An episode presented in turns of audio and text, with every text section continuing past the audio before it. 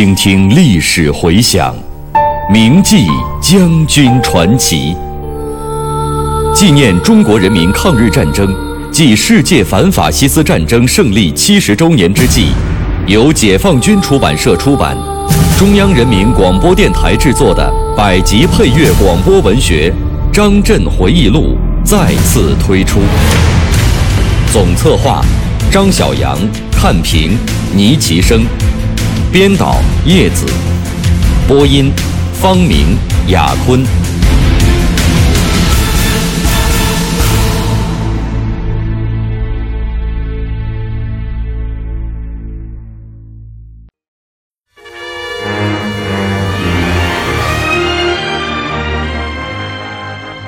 废除帝国主义列强强加在中国人民头上的不平等条约。收复被其夺占的领土，是中华民族的根本利益所在，也是张震儿时就有的梦想。几十年来，在党的领导下，张震一直为之不懈的奋斗。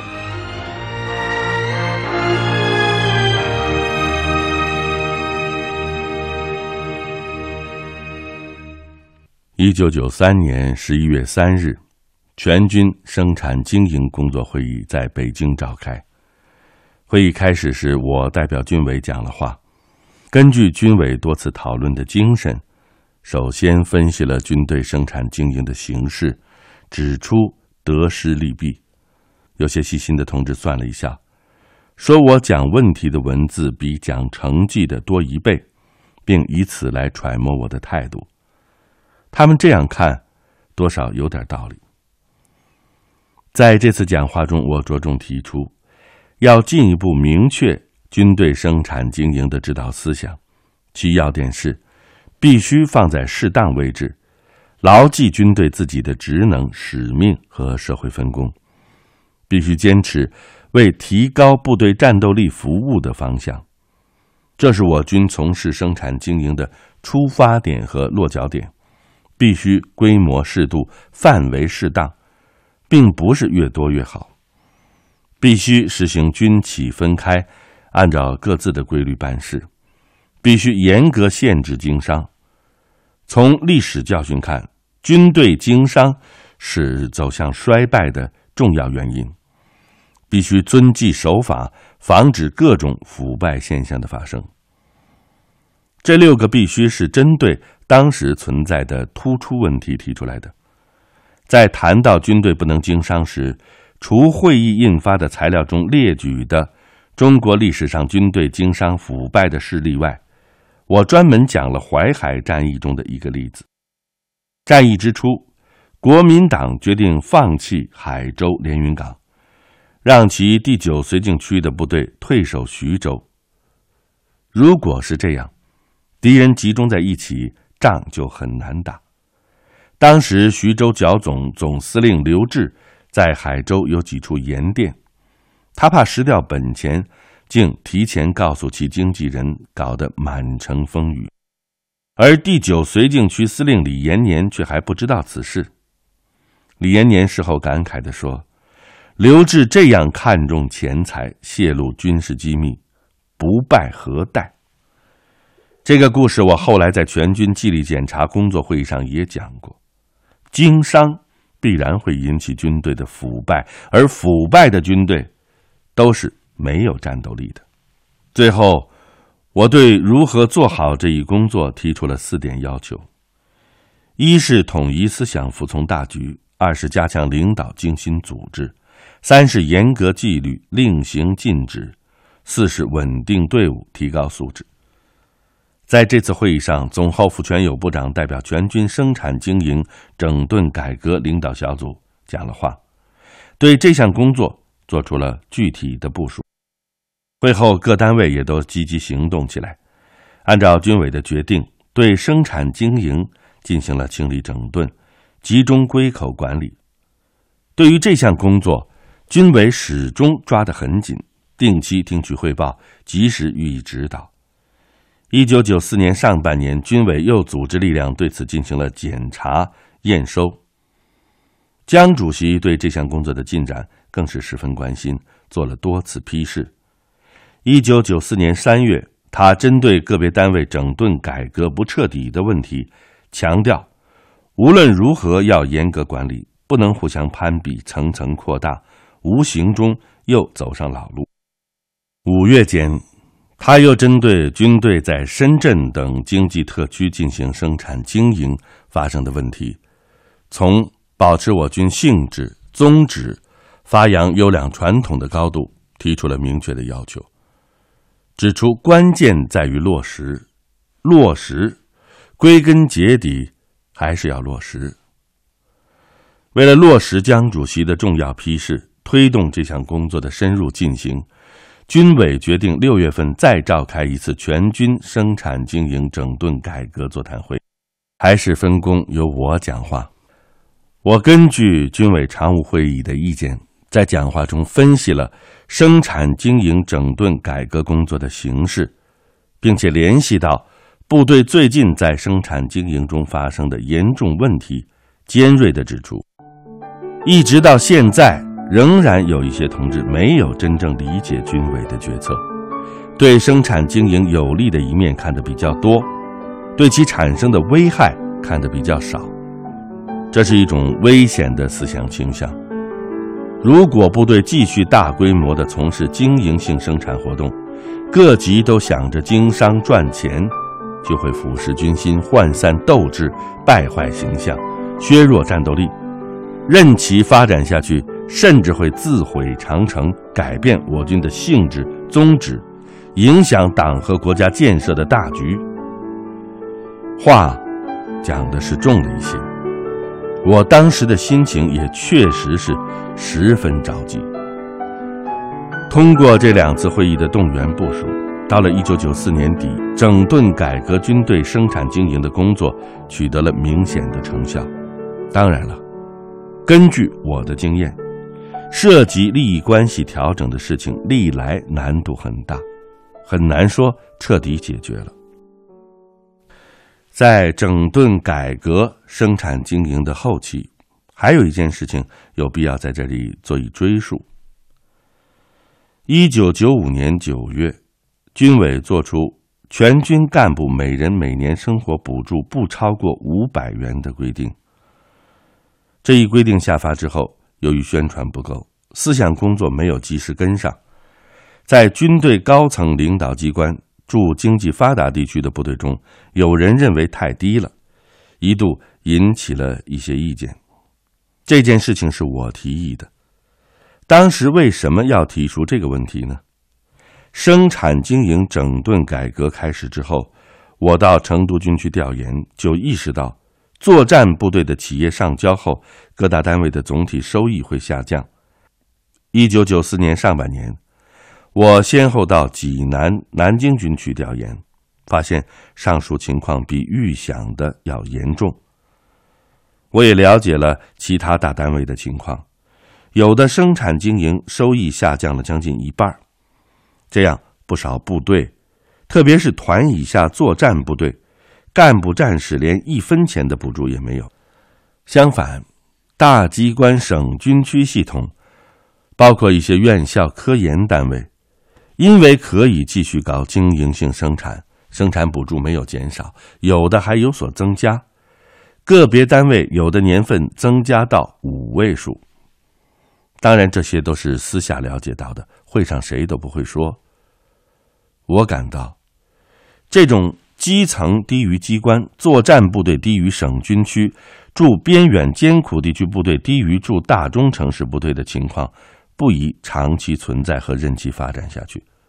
否则，对整个军队建设会带来不利的影响，尤其是不利于基层的稳定。所以，我在军委常务会议上提出了上面那个建议，并得到了与会同志的赞同。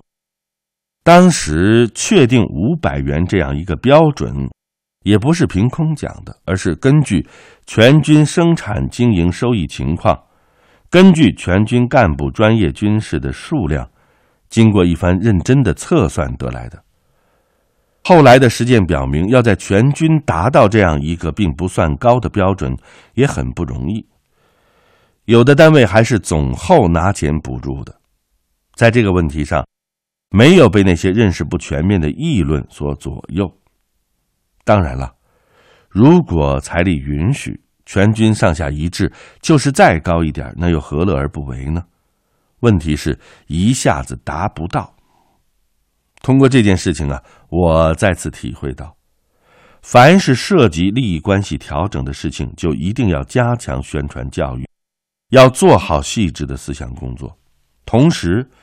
我们做领导工作和在高层机关工作的同志，要牢固的树立为部队、为基层服务的思想，因为仗是要部队去打的，连队要冲在最前头。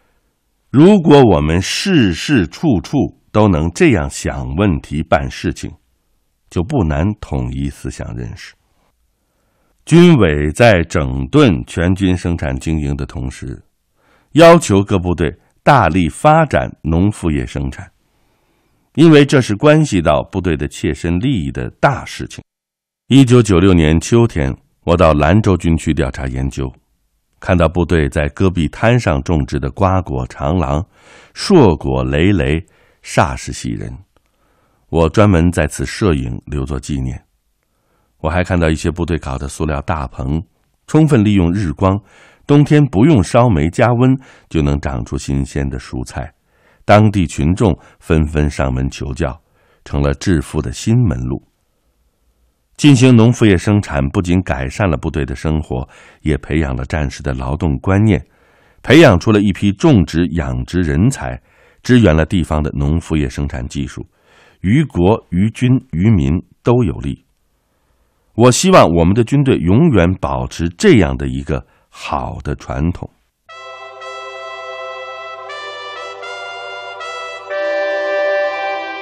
一位制定新时期军事战略方针的将军的回忆，一曲加强干部队伍四化建设的颂歌，一桥飞架南北，天堑变通途。他用一生的记忆谱写人民军队的足迹。我是王刚，我是蒲存昕，您正在收听的是《张震回忆录》第十二章《军委五年间》，题记演播：牟云，主讲人李野墨。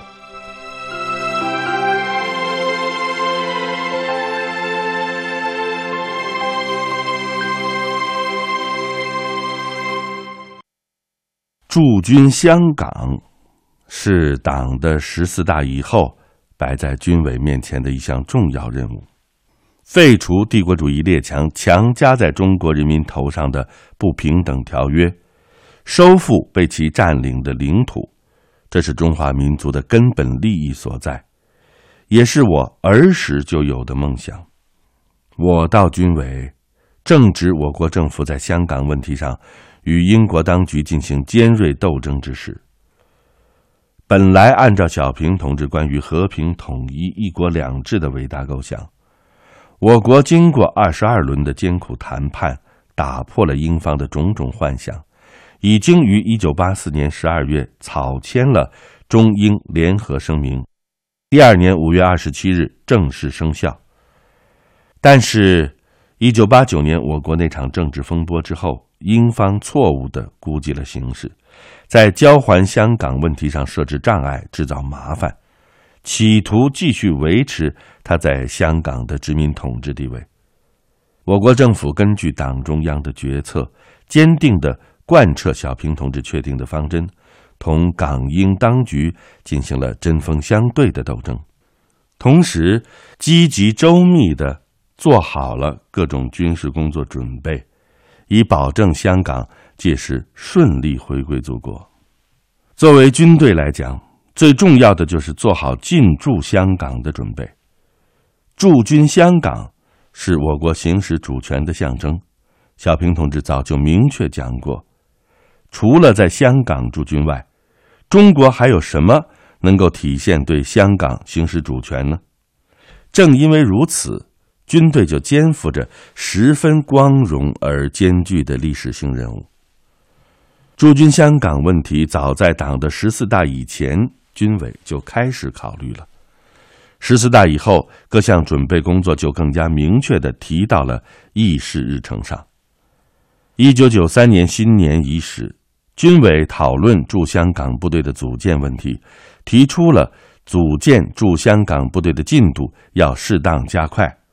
随后，经江主席批准，军委发布了组建驻香港部队的命令。为了加强对这项工作的具体领导，三月底，军委又批准成立了驻香港部队筹备小组。驻香港部队执行的是一项特殊任务，应该有更高的标准和要求。为此，总政下发了选调驻香港部队干部条件的规定，总参总政联合下发了关于驻香港部队士兵条件的规定。各有关单位部门都能够按照军委总部的指示，高度重视、严密组织，选调比较优秀年轻的干部，抽调有着光荣传统、军政素质较好的部队。如广州军区，就把在秋收起义中诞生的、拥有“大渡河连”荣誉称号的连队调来了。由于各单位行动迅速，驻香港部队很快就组建起来。起初没有营房，分驻在几个地方。一九九三年四月，我到广州军区搞调研的时候，专门到深圳、汕头、柳州等地看望了这支部队。因为刚刚组建，人员来自四面八方，住在临时营区，条件相对艰苦一些。但是大家都深知驻军香港使命的光荣艰巨。部队很团结，情绪也很高昂，决心完成好党和人民交给的这一光荣任务。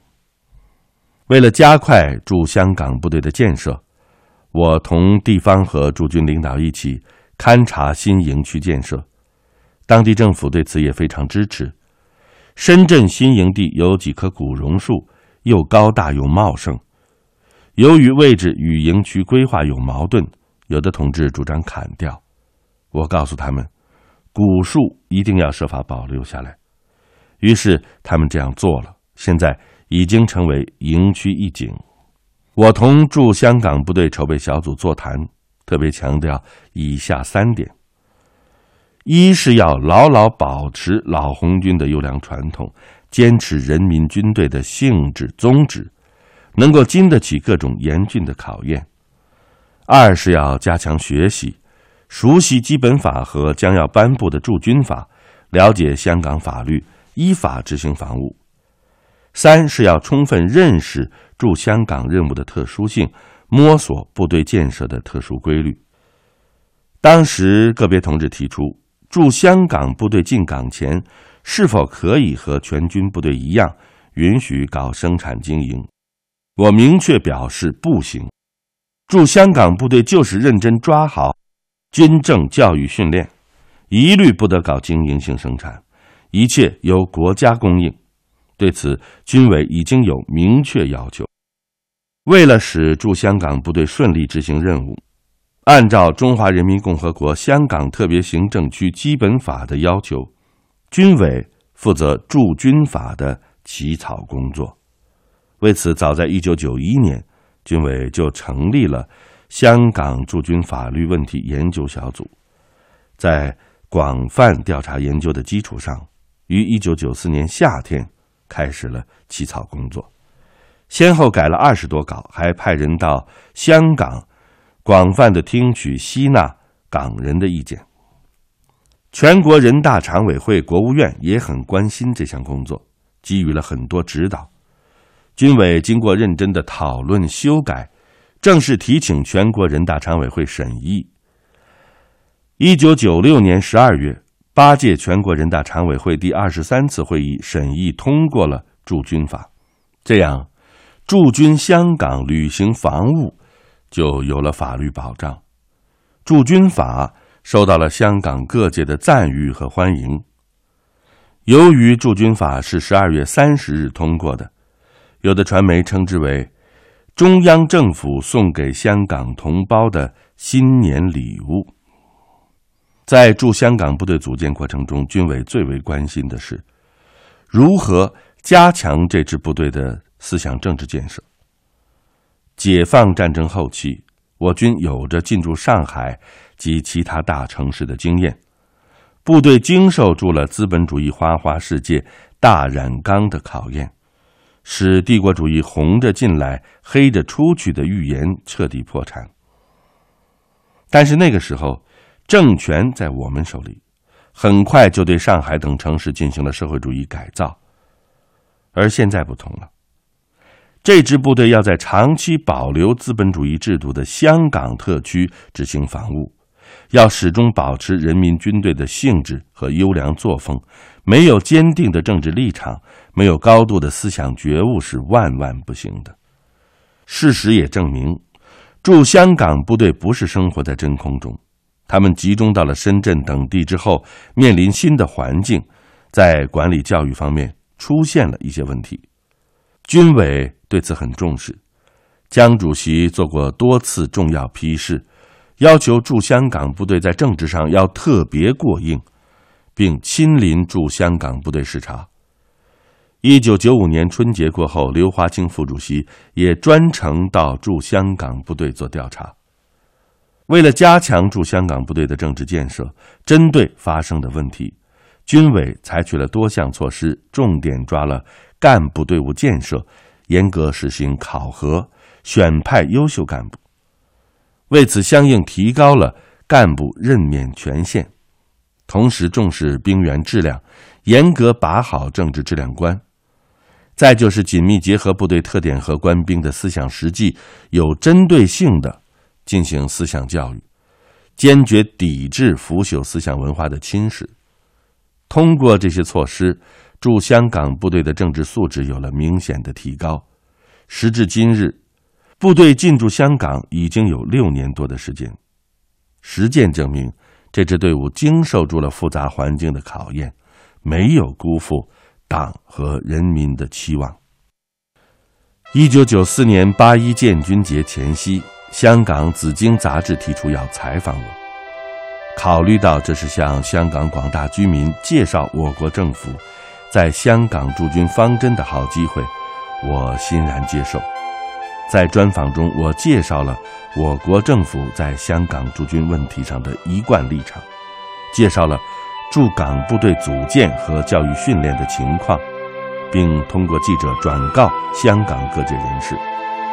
当一九九七年那个庄严的时刻到来之时，我驻港部队必将以文明之师、威武之师的精神面貌展现在香港市民面前，也必将以人民军队特有的风貌和实际行动赢得港人的尊敬和爱戴。我这样讲是有充分信心的。当时香港居民对于我即将驻军的问题十分关心。但又不太了解情况，专访发表之后，引起了不小的反响。一九九六年一月二十八日，国务院中央军委正式宣告驻香港部队组建完成。